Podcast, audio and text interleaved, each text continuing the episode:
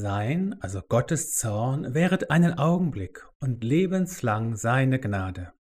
Den Abend lang wäret das Weinen, aber des Morgens ist Freude. Dazu der Lehrtext aus Römer 5. Paulus schreibt, wir rühmen uns auch Gottes durch unseren Herrn Jesus Christus, durch den wir jetzt die Versöhnung empfangen haben.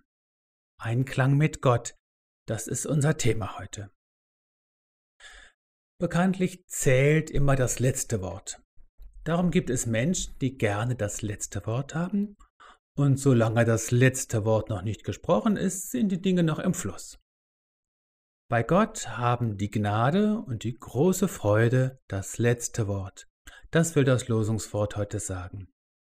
Solange wir innerlich da noch nicht angekommen sind, haben wir doch ein Stück des Weges vor uns und ist das letzte Wort eben noch nicht gesprochen. Der Apostel Paulus stellt im Lehrtext zu den Worten von der Gnade und der Freude das Wort von der Versöhnung. Damit wird eine innere Erfahrung oder auch ein Zustand beschrieben, zu dem Jesus uns immer wieder neu die Tür öffnen will.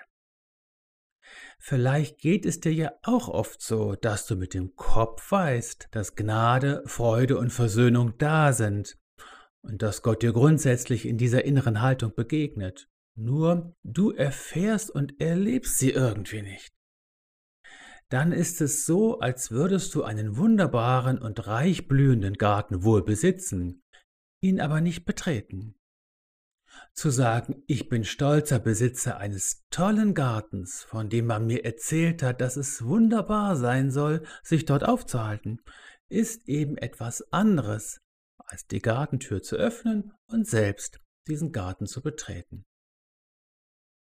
Es gibt einen inneren geistlichen Zustand der Dissonanz mit Gott.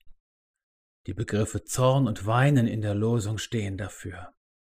Da hadern wir wegen einer bestimmten Sache mit Gott, sind nicht einverstanden oder werfen ihm irgendetwas vor.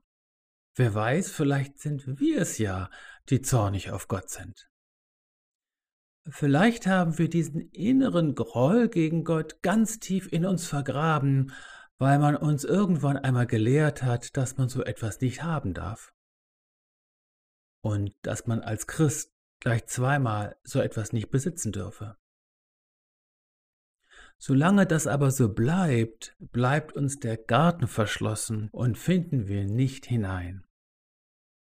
Vielleicht sind wir es also die, die ihren Zorn, ihren Trotz und ihr nicht einverstanden sein ans Licht bringen und überwinden müssen und uns neu auf den Weg machen sollten, an dem am Ende der Einklang mit Gott steht. In diese Richtung geht unsere Reise jedenfalls. So segne dich der Vater, seine ganze Gnade und Güte strahle über dir auf. Es segne dich der Sohn, er hält dir die Tür auf zur Versöhnung und Frieden und zum Einklang mit dem Vater. Es segne dich der Heilige Geist. Er bringe ans Licht in dir, was dich abhält, deinen Garten zu betreten, und er erfülle dein Herz mit Sehnsucht nach dem Eden in dir.